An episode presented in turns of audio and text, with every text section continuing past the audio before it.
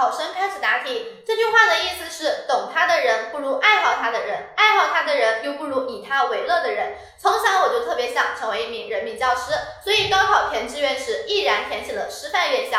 因为我认为，如果你想要成为一名受人尊敬的教师，首先要在学生中树立威信，而教师威信。一方面来源于自身良好的人格魅力和高尚的品德修养，另一方面来源于自己渊博的知识和高超学技能。其次，教师不仅要知道和掌握知识，更重要的是如何教给学生，让学生能够欣然接受。所以，教师要热爱学生，经常和学生交流，把教育事业当成一种兴趣和爱好去做。